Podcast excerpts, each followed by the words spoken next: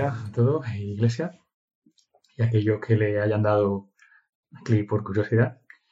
Y bueno, eh, en esta mañana, como ya comentó Loida también ayer, eh, queremos hacer esta serie de devocionales también estos días de aprovechando la Semana Santa también.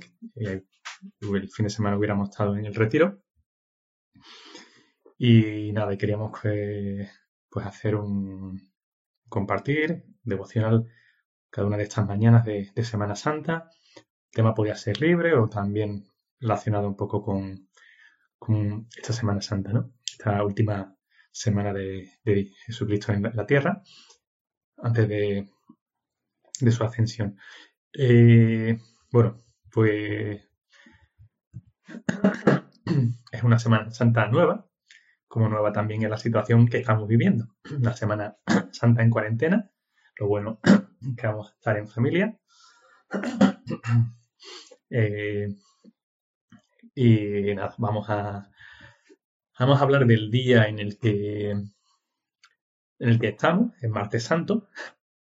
Y vamos a, voy a hacer una especie de, de resumen de todos los eventos y discursos de Jesús el día martes santo, buscando la cronología que he encontrado también de que aparece, ¿no? De cada evento en cada día. He cogido el Evangelio de Mateo, el que estaba leyendo, y empezamos sobre, sobre el tema de, de, este, de este martes santo, de la pasión. Eh, es el tercer día en el que Jesús está irritando, vamos a decir, porque es así, los ánimos de los líderes religiosos de Jerusalén, escribas, fariseos, sacerdotes. Él empezó el domingo de Ramos con su entrada triunfal en Jerusalén, montado en un asno, como un rey, casi entraban los reyes, y todo el pueblo aclamándole como el hijo de David, es decir, como el Mesías prometido que estaba esperando Israel. Esta ya sería la primera acusación que los líderes tenían contra Jesús. El lunes es el día en el que él entró en el templo y echó fuera todos los que vendían y compraban. Y exclamó esas palabras tan conocidas para nosotros, escrito está, mi casa, casa de oración será llamada, pero vosotros lo habéis hecho cueva de ladrones. Segunda acusación fuerte, en este caso de Jesús, contra, contra los fariseos, ¿no?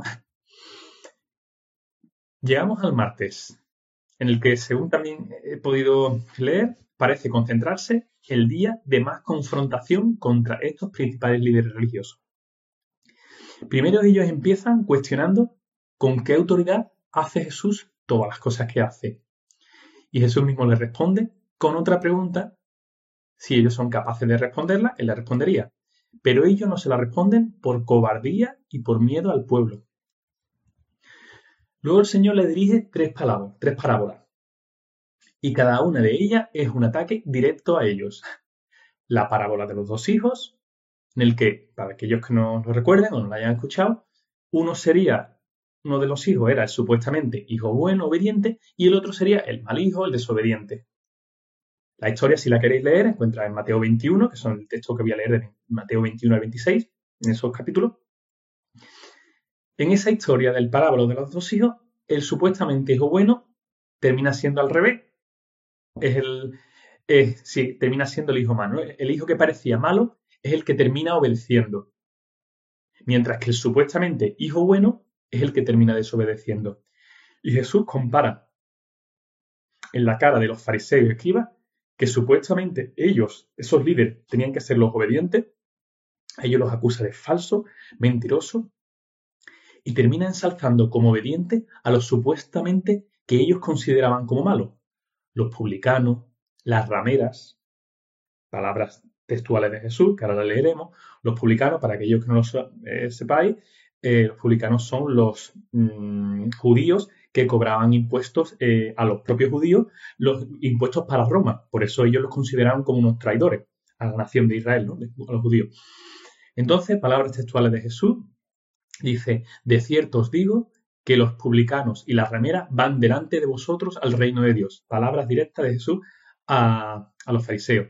¿Por qué sigue diciendo Jesús? Ellos sí tuvieron fe, mientras que ellos no, los fariseos. Luego la parábola de los labradores malvados. De nuevo, efectivamente, ya sabemos quiénes son los labradores malvados, los principales líderes religiosos, en el que el dueño de un terreno alquila el campo a unos labradores. Y cuando mandó a sus sirvientes a recoger parte de los frutos, estos labradores golpean a unos siervos, matan a otros. El señor de la tierra, dueño de la tierra, vuelve a mandar a otros siervos a ver si, eh, en este caso, si le, daban su parte, ¿no? Y ellos hicieron lo mismo, estos labradores malvados. Los golpearon y a otros los mataron. Y pensó el dueño del terreno, voy a enviar a mi propio hijo, a ver si a este respetarían. Pero a ellos pensaron, este es el heredero del terreno, si lo matamos, ya nos quedamos con el terreno seguro, lo dejamos sin heredero. Y efectivamente, mataron también al hijo del dueño de la tierra. Y Jesús termina esta parábola que le está eh, eh, hablando a ellos, a todos los que lo escuchaban, Jesús estaba rodeado de multitudes y los fariseos y ellos estaban, y les pregunta, cuando venga el Señor, el dueño de la viña, ¿qué hará aquellos labradores? Y los fariseos, los que estaban allí, le dijeron, a los malos destruirá sin misericordia y arrendará su viña a otros labradores que le paguen su fruto a su tiempo. Jesús incluso aquí, sin que ellos se den cuenta, ya les está, acusando y profetizando que son ellos los que van a matar al hijo del labrador. En la parábola del, del labrador, Dios es el dueño de la tierra y el hijo, y él manda a su hijo, el hijo del labrador, el hijo de Dios, al que finalmente ellos son los que van a, matar, ¿no? Y es curioso que ellos mismos se ponen su castigo. ¿Qué les debería hacer el dueño de la tierra? Es decir, Dios, a aquellos labradores. Es decir, a esos líderes que mataron a su hijo. Ellos mismos dijeron, destruirlos. Y estos líderes querían coger ya a Jesús para matarlo, pero no lo prendían todavía porque tenían miedo del pueblo, porque el, pueblo lo tenía como eh, eh, seguían a Jesús, ¿no? Otra parábola, también, la parábola de la fiesta de la boda. La resumo muy rápidamente. Eh, es de nuevo una acusación a los fariseos. Era un rey que estaba, iba a celebrar la boda de su hijo. Y los invitados a la boda rechazaron la invitación porque tenían otras cosas mejor que hacer. Esta parábola, de nuevo, está dedicada a ellos y a aquellos parte del pueblo de Israel que rechazaron a Jesús. Y finalmente fueron invitados otros más dignos que sí tuvieron fe. Ellos los fariseos ahora quieren intentar cogerlo en alguna falta, en alguna palabra, para poder acusarle de algo, en alguna trampa. Y ellos quieren aprovechar y hacer la pregunta de si el pueblo judío debe pagar impuestos a Roma. Si, si Jesús decía hay que pagar impuestos a Roma, al César, entonces eh, se iba a poner, eh, el pueblo judío se iba a poner en contra de, de, Jesús, ¿no? Porque decía, jolín, tenemos que pagar a, a, los opresores. Y si Jesús decía que no había que pagar impuestos a Roma, entonces los judíos iban a acusar a Jesús delante de los romanos diciendo, mira, este no quiere que paguemos los impuestos a vosotros. Entonces, una de nuevo de sus famosas y geniales palabras de Jesús, leo textuales, pero Jesús, conociendo la malicia de ellos, les dijo, ¿Por qué me tentáis, hipócritas? Mostradme la moneda del tributo. Ellos le presentaron un denario. Entonces les preguntó, ¿de quién está? es esta imagen y la inscripción? Le dijeron, le dijeron de César. Y les dijo, dad pues a César lo que es de César y a Dios lo que es de Dios. Luego otra pregunta sobre la resurrección por parte de un grupo de líderes también llamado los saduceos que no creían en la resurrección. Ellos eh, eran judíos, creyentes, pero no creían en la resurrección. Y Jesús, después de una conversación, termina respondiéndoles también magistralmente sobre la realidad de la resurrección. Pero dice Jesús, pero respecto a la resurrección de los muertos, ¿no habéis leído lo que os fue dicho por Dios cuando afirmó, yo soy el Dios de Abraham, el Dios de Isaac y el Dios de Jacob? Y aquí aclaro Dios se denominaba o se presentaba muchas veces con este nombre en el Antiguo Testamento para, presentarse al pueblo. Quien estaba hablando y decía yo, Dios de Abraham, el Dios de Isaac, el Dios de Jacob, en momentos históricos en el que Abraham, Isaac y Jacob ya habían muerto. Eran, son los patriarcas del pueblo de Israel. Y a lo mejor le estaba hablando, por ejemplo, a Moisés y Abraham, Isaac y Jacob ya habían muerto. Pero Dios se presenta así. Yo soy el Dios de Abraham, de Isaac y de Jacob y os voy, voy a decir los mandamientos, ¿no? Por así decirlo, los diez mandamientos. Eh, entonces, vuelvo a leer, dice, pero respecto a la resurrección de los muertos, ¿no habéis leído lo que fue dicho por Dios cuando afirmó, yo soy el Dios de Abraham, el Dios de Isaac y el Dios de Jacob? Y dice, Dios no es Dios de muertos, sino de vivos. Aclarando que Dios no es un Dios de Abraham, Isaac y Jacob. ellos no están muertos. Dios no es un Dios de, de muertos. Ellos están vivos, están con Él, ¿no? Luego, por si todo esto parecía poco, vino una de las acusaciones más duras en palabras de Jesús. Les dijo a Jesús, eh, les dijo a los fariseos, a todos los que escuchaban, entre ellos los fariseos y los escribas, eh, una serie de acusaciones directas, muy duras para ellos directamente. Os voy a leer muy rápido un breve resumen. Dice, todo lo que os digan sobre los fariseos y escribas, que guardéis, todo lo que os digan que guardéis, guardadlo y hacedlo, pero no hagáis conforme a sus obras, porque dicen, pero no hacen. Antes bien, hacen todas sus obras para ser vistos por los hombres. Pero hay de vosotros, escribas y fariseos hipócritas, porque cerráis el reino de los cielos delante de los hombres, pero ni entráis vosotros, ni dejáis entrar a los que están entrando. Hay de vosotros, escribas y fariseos hipócritas, porque devoráis las casas de las viudas, y como pretexto hacéis largas oraciones. Por esto recibiréis mayor condenación. Hay de vosotros, escribas y fariseos hipócritas, porque recorréis mar y tierra para hacer un prosélito, es decir, un seguidor, y cuando lo conseguís, lo hacéis dos veces más hijos del infierno que vosotros. Hay de vosotros guías ciegos, hay de vosotros escribas y fariseos hipócritas, porque diezmáis la menta, el anís y el comino, y dejáis lo más importante de la ley, la justicia, la misericordia y la fe. Guías ciegos, que coláis el mosquito y tragáis, y tragáis el camello. Hay de vosotros, escribas y fariseos hipócritas, porque limpiáis lo de fuera del vaso y del plato, pero por dentro está lleno de robo y de injusticia.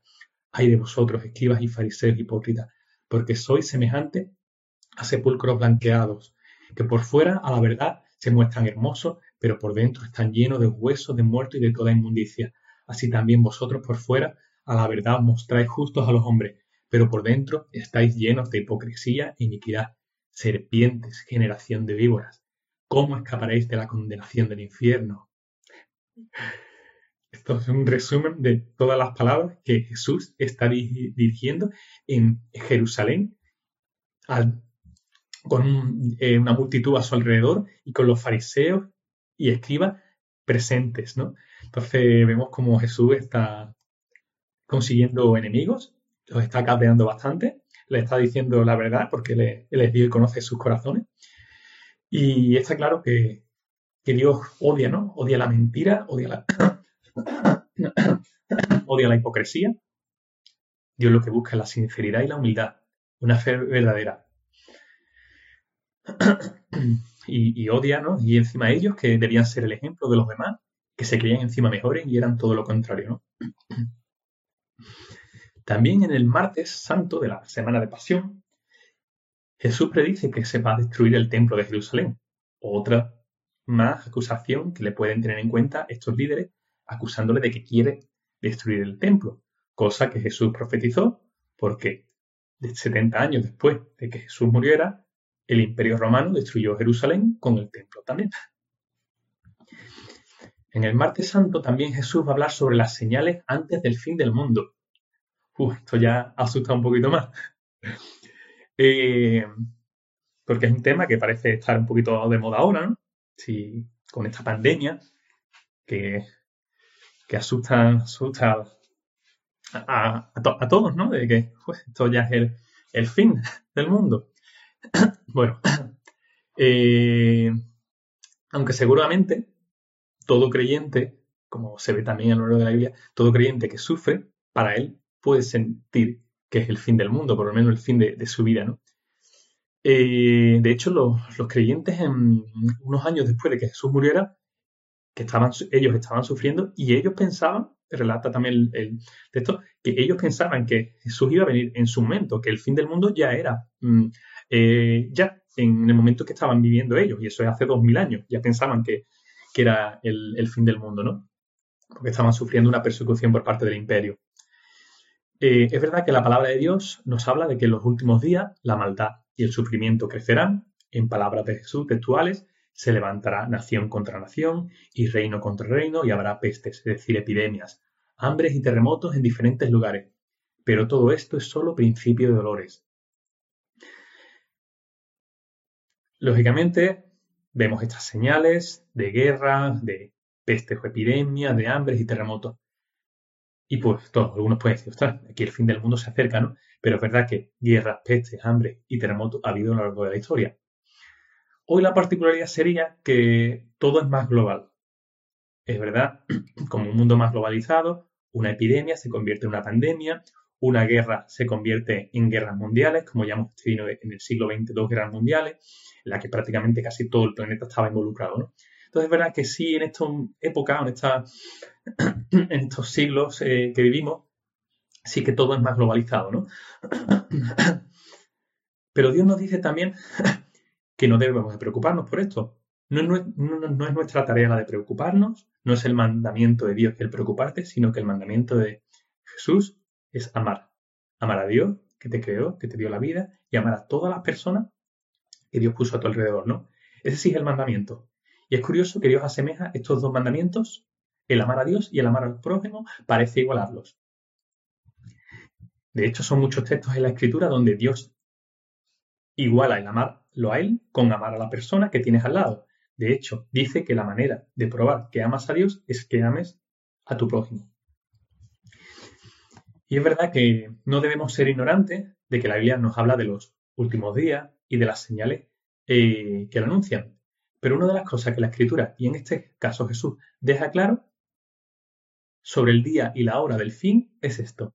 Pero el día, palabras textuales, pero del día y la hora nadie sabe, ni aun los ángeles de los cielos, sino solo mi Padre. Mateo 24, 36. O sea que si escucháis a alguien anunciando que ya se acerca el fin, que va a ser ahora, que va a ser este año, podéis estar seguros de que no va a acertar y que es un mentiroso, porque Dios dice en su palabra que nadie lo sabe, solo Él. Y es curioso que una de las señales también que me ha llamado la atención que anuncian el fin de, los tiempos, el fin de, es, eh, dice Jesús, es esta, y será predicado este evangelio del reino en todo el mundo, para testimonio de las naciones, y entonces vendrá el fin. Mateo 24, 14. Es curioso que para que llegue el fin de los tiempos debe anunciarse la salvación de Jesucristo, el Evangelio, a todas las naciones. Y entonces sí vendrá el fin. Dios aquí parece, ¿no? Querer no dejar a nadie con ninguna excusa de que yo no escuché sobre Jesús, ni sobre el propósito de su muerte en la cruz por mis pecados. Puesto que una de esas señales es que se anuncie el Evangelio de Cristo en todas las naciones antes de que llegue el fin. Y escuchaba por casualidad eh, eh, hace dos días eh, a uno de los predicadores más famoso en esta época Paul Washer, americano, español, que está involucrado en la sociedad de misiones, ¿no? misiones en otros países donde para predicar el Evangelio. Y según los estudios que ellos tenían, quedan todavía unos 3, mil millones de personas por escuchar el Evangelio. Son unos cuantos. Eh, o sea que parece que todavía no, el fin no tiene por qué llegar, por ejemplo, por este sentido de que todavía quedan muchas señales por, por llegar, estas miles de personas o millones de personas que todavía no han escuchado. Es verdad también que ahora la comunicación no es como los tiempos de Jesús. Ahora un mensaje llega a todos en planeta en un segundo, ¿no? Pero bueno, pero es otra de las señales que todavía no, eh, no se han cumplido, ¿no? Y como hemos visto de nuevo, no debemos de preocuparnos del fin, porque vemos que todavía queda de nuevo por cumplirse muchas cosas. No debemos de preocuparnos porque Dios dice además que nadie sabe el día, o sea que no te puedes preocupar por algo que no sabes cuándo va a llegar. Y tercero, que el mandamiento de Dios es amar. Amar, amar, amar. Y amar es cubrir las necesidades del otro, ya sea con sacrificio de tu tiempo, de tu dinero, de cubrir la necesidad del que está a tu lado y que está en necesidad, ¿no? Ese es el mandamiento, no el de preocuparte. Aunque sí es verdad que no debemos ser ignorantes de lo que la Biblia, de las señales que da la Biblia sobre el fin, ¿no? Hemos dicho no preocuparnos, pero sí nos dice Dios en la Biblia que debemos estar preparados por si el día llega. ¿Y cómo nos dice que estaremos preparados? Si hemos, por así decirlo, arreglado cuentas con Él. Y nos dice en su palabra que ya sea para el fin del mundo, que todavía no ha llegado, ni parece que va a llegar pronto todavía, o para el fin de tu vida. Porque para aquellos que tristemente sí han fallecido, para ellos ya ha sido el fin. Sea el fin de tu vida o sea el fin de, del mundo, ¿no? Y Dios dice que hay una manera solo de salvarse. Y lo curioso del mensaje de Dios en la Biblia es que le ofrece una salvación gratuita a todos. O sea, disponible para todos.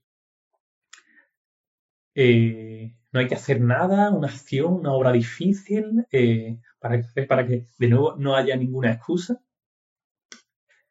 que se le pueda hacer eh, echar en cara ¿no? a Dios. ¿no? la salvación Dios la regala. Solo pide que, claro, que, que, creas que Él te va a salvar, que tengas fe en Jesús y en su obra en la cruz, ¿no? Eso es lo que lógicamente te pide. Si tú quieres ser salvo en Dios, tienes que creer en que Él te va a salvar, ¿no? Y que lo que Él te está diciendo es verdadero, ¿no? Eso es lo único que pide. Y para terminar ya, eh, un texto del profeta Isaías en el capítulo 55 que nos anunciaba esta salvación gratuita, ¿no? Y parafraseando dice, venid todos, los sedientos, venid a las aguas. Aunque no tengáis dinero, venid, comprad y comed. Inclinad vuestro oído y venid a mí. Escuchad y vivirá vuestra alma. Buscadme, dice Dios, mientras todavía puedo ser hallado. Llamadme ahora que todavía estoy cerca. Limpiaos y dejad vuestros malos caminos y volveos a mí. Yo tendré misericordia y os perdonaré. Os limpiaré de todo lo que os aflige y os atormenta por vuestro pecado. Amén. Bueno, familia, y que me escucháis, pues bueno, deseo que estas palabras os puedan, os hayan podido ser de utilidad. Deseo que, lógicamente que Dios pueda hablaros, que Dios pueda acercarse a vuestras vidas, que es el mejor regalo que puede tener en esta Semana Santa, el que Dios pueda estar a tu lado en todo momento. Esa es una de las promesas que dice Dios en su palabra, que estaré contigo hasta el fin del mundo, hasta el fin de tu vida que nos regala una, eternidad, una eternidad, ¿no? Cuando vemos este mundo que está lleno de, sufrimiento, de, muerte, de, un montón de cosas malas, ¿no? Y, vemos como la Biblia nos enseña, ¿no? Que ese no era el propósito de Dios, ¿no? Que todo se desvió por culpa de, al final del ser humano, de querer hacer las cosas a su manera, eh, de alejarse de Dios y vemos un mundo caído, lleno de, sufrimiento por culpa del hombre, también las consecuencias de su, de sus acciones, ¿no? Y vemos como el propósito de Dios no era este, era vivir una vida llena de gozo y de hecho todavía sigue siendo el plan, ¿no? Y sigue siendo el plan porque la vida y el ser humano es eterno, el alma del ser humano es eterna. Lo que sí necesitamos es, si quieres una vida eterna, sí que necesitas buscarle a Él y buscar eh, su palabra y, y creerla, y creerle. Y eso es lo que te pide, una salvación gratuita, solo por fe. Y bueno, es mi deseo que os haya gustado y, y Dios eso, ha hecho todo lo imposible por amor, hasta morir en una cruz por, para darte y regalarte esa vida. Un abrazo familia.